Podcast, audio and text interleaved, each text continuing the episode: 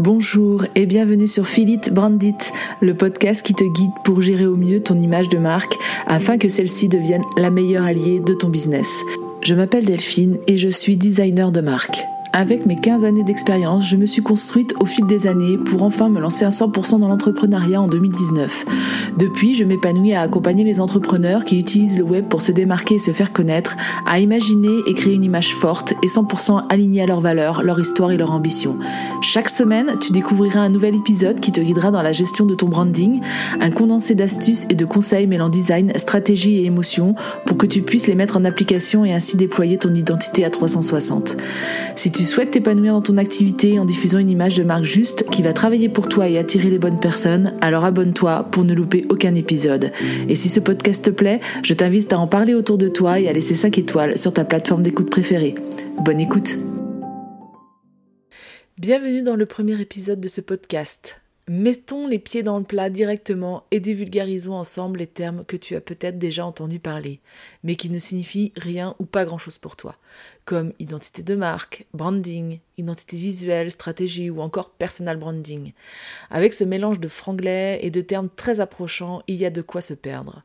C'est pourquoi je tiens à t'expliquer chaque terme avec des mots simples, la différence entre chacun et leur rôle respectif au sein de ton entreprise.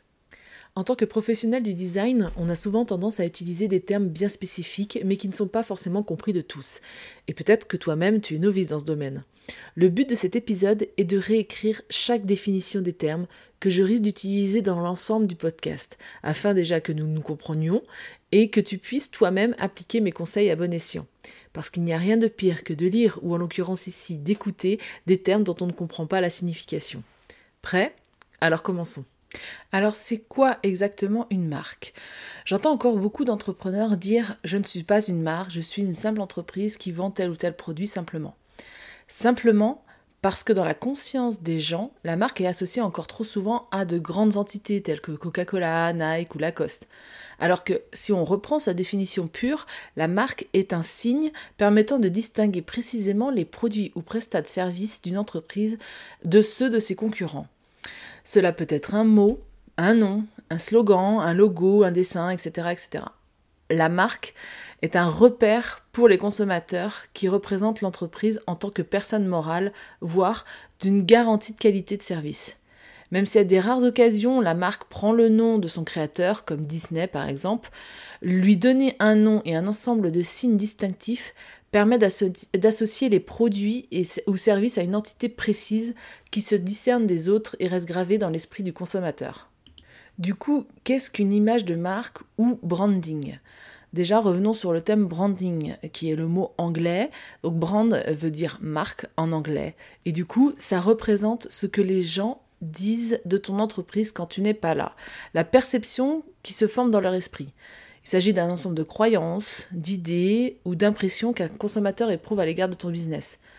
Ainsi, l'ensemble des actions que tu vas réaliser pour faire connaître ton entreprise va avoir un impact sur l'image que tu renvoies auprès de ton public cible, que ce soit dans l'élaboration de ton identité visuelle, le choix du réseau social, la manière dont tu vas t'exprimer auprès d'eux, le choix de tes médias, etc., etc.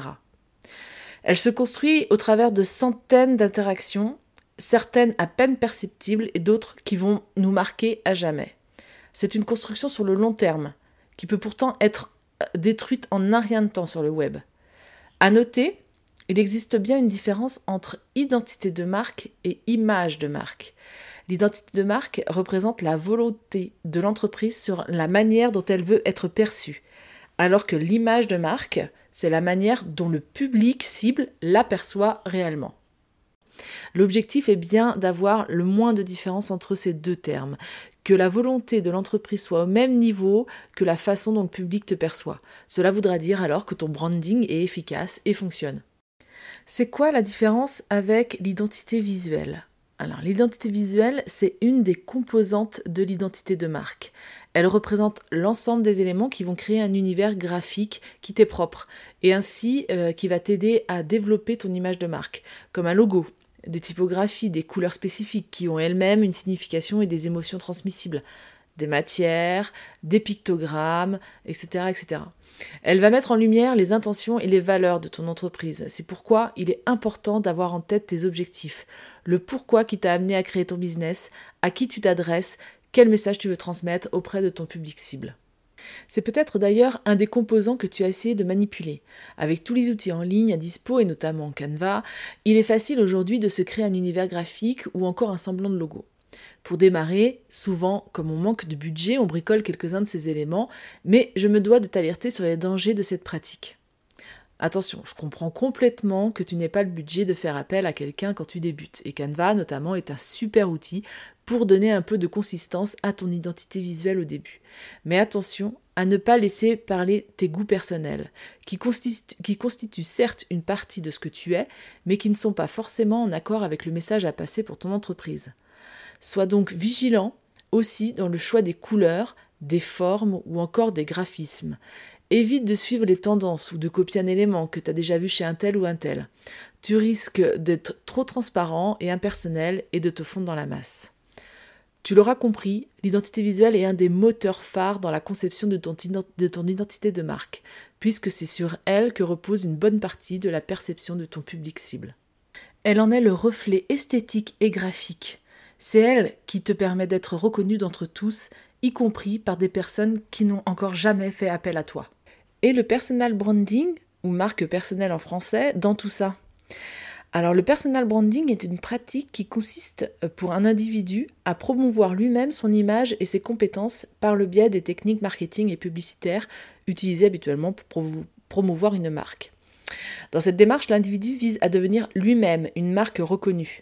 La démarche de personal branding peut être entreprise dans le cadre d'une activité professionnelle ou à titre plus personnel. Dans le cadre d'une entreprise, on peut distinguer deux manières de se promouvoir via le personal branding. La, première euh, consiste à mettre en avant la personnalité phare d'une entreprise, le gérant ou une personne charismatique, qui devient elle-même la représentation de la marque, comme euh, Alain Flelou par exemple. Il va ainsi être mis en avant dans toutes les actions publicitaires afin que le public l'associe bien aux produits vendus. La seconde manière va être appliquée dans la promotion d'une entreprise ou d'un freelance où seul le gérant est le principal représentant de la marque. Et la stratégie là-dedans, elle vient faire quoi? Si tes actions n'ont pas de but concret, tu risques de partir dans tous les sens, de ne créer aucun impact, de t'épuiser et de ne pas avoir les retours espérés. La stratégie va te permettre de donner du sens à ta communication, de te guider dans les prochaines étapes à mettre en place, de te démarquer de la concurrence, de gagner en notoriété, de renforcer ta crédibilité et de sensibiliser ton public cible sur ce que tu peux lui apporter.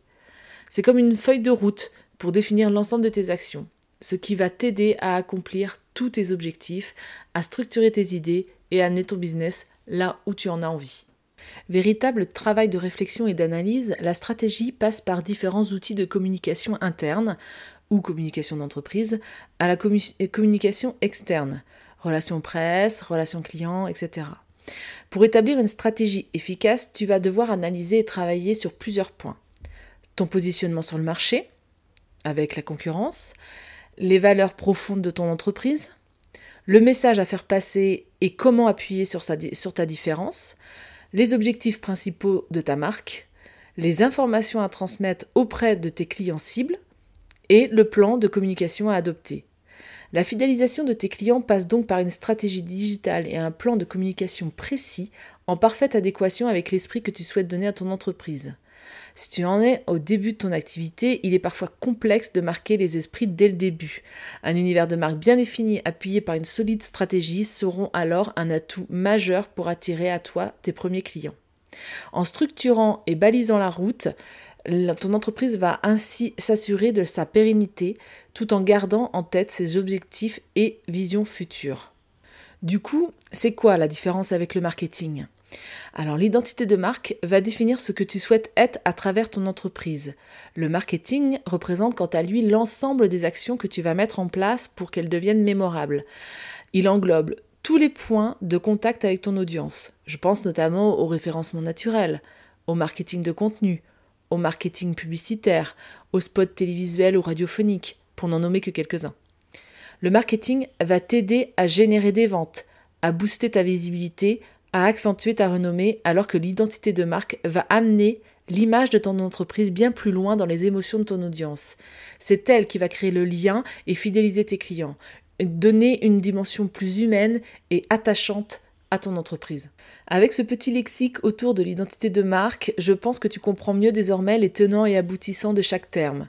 Nous allons pouvoir désormais poursuivre notre route ensemble en parlant le même langage. Si cela ne reste pas clair ou si tu souhaites que je t'explique d'autres termes, n'hésite pas à me donner ton retour en commentaire ou via Instagram. Et voici ce qui signe la fin de cet épisode. Je te remercie de l'avoir écouté jusqu'au bout. Tu trouveras toutes les notes du podcast sur mon site www.philencom.com slash podcast. Tu trouveras le lien ci-dessous. Et bien sûr, si l'épisode t'a plu, n'hésite pas à me laisser un commentaire. Je me ferai bien sûr un plaisir de te répondre. Je t'invite également à me laisser une note sur ta plateforme d'écoute préférée pour m'aider à faire connaître le podcast. Tu peux également en parler autour de toi en story sur Instagram notamment en me taguant phil n-com. Merci pour ton soutien et je te donne rendez-vous mercredi prochain pour un nouvel épisode.